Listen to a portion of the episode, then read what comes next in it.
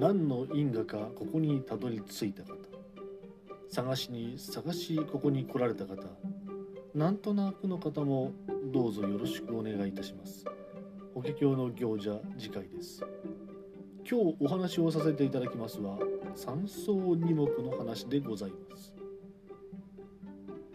あるところに小さい木が生えておりました。小さくともしっかりとした力強い木でした。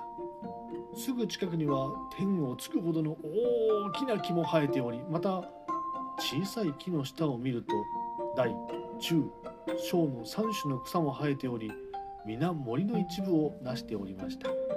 ある時「おいでっかいの聞いてんのか？でっかいのなんだい？小さい木くん。おめえなんでそんなでっかいんだよ？え？おかしいだろ？同じようなこう雨いただいてんのになんでお前だけでっけんだよ？俺はいつお前みたいになれるんだい？え？ああそうだね。残念だけどそれ以上君は大きくなれないんじゃないかな。だって君と僕は同じぐらいの年だろ？うそれに君とは種類が違うんだよ。何を？種類が違うだどうりでお前はでっかくなるしよ。変な花はつけるしでっかい実はつけるだろ。おかしいと思ったんだよ。君はいいよね。いつも実る時期はいろんな動物たちに囲まれてさ。毎年羨ましいよ。そうかね。キーキーキャーキャーうるせえだけだよ。まあ楽しいっちゃ楽しいけどな。うん。そらそうとお前でっけえの。えこの前の大雨の時は助かったぜ。お前のでっかい葉っぱでよ雨を防いでくれたろ。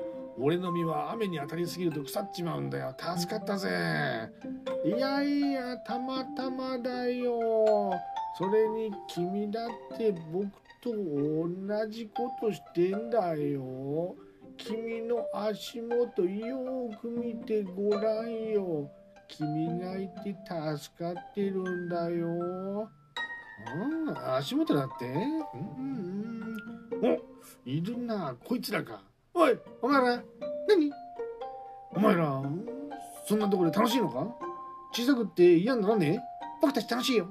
ねうん。それに小さい木さんいつもありがとうございます。何がだよ？僕たち水が多すぎちゃってもダメなんだ。だから雨がいつも大きい木さんと小さい木さんにぶつかって減るから僕たちにはちょうどいい雨が降ってくるんです。いてくださりありがとうございます。そうなのかい？知らなかったね。そういや俺もねあんまり水が多すぎると具合が悪いんだでっかいな、うん、お前水いっぱいでも大丈夫なのか？僕は大丈夫。水がいっぱい必要なんだよ。うん？そうかい？ならよかったぜ今気づいたけどよ小さい草たちの下にはこういろんな虫たちがいるんだよ。こううじゃうじゃいるよ、えー、さてよいっぱいいるよ。うんっていうことはよお前ら草たちはその虫たちを雨風から守ってやってるっていうことか？ああうまい具合になってるね。俺たちはいつも同じ雨をいただいてるだろでもよ受け方がおのおのちげえじゃねえか。大きさも違うし形もちげえや。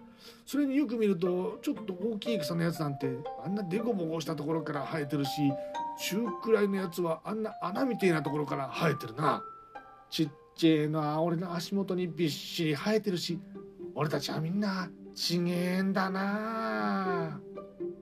ねえねえねえねえねえ知ってる？僕たち。同じ地面から生えてんだよ。何を？あ？そういやそうじゃねえか。え？小さいのよく気づいたな。え？俺たちは違う違うと思っていたけれども同じところから生えてて同じ雨受けてんのか。今気づいたぜ。今頃気づいたのか小さい木くん。僕たち同じだけど違うんだよね。ねえ。でっかい木はよいつも一言多いんだよなうん、でっかいのはでっかいやつの役割があって小さいのは小さいやつの役割がある。うん。確かに同じだけど違うな。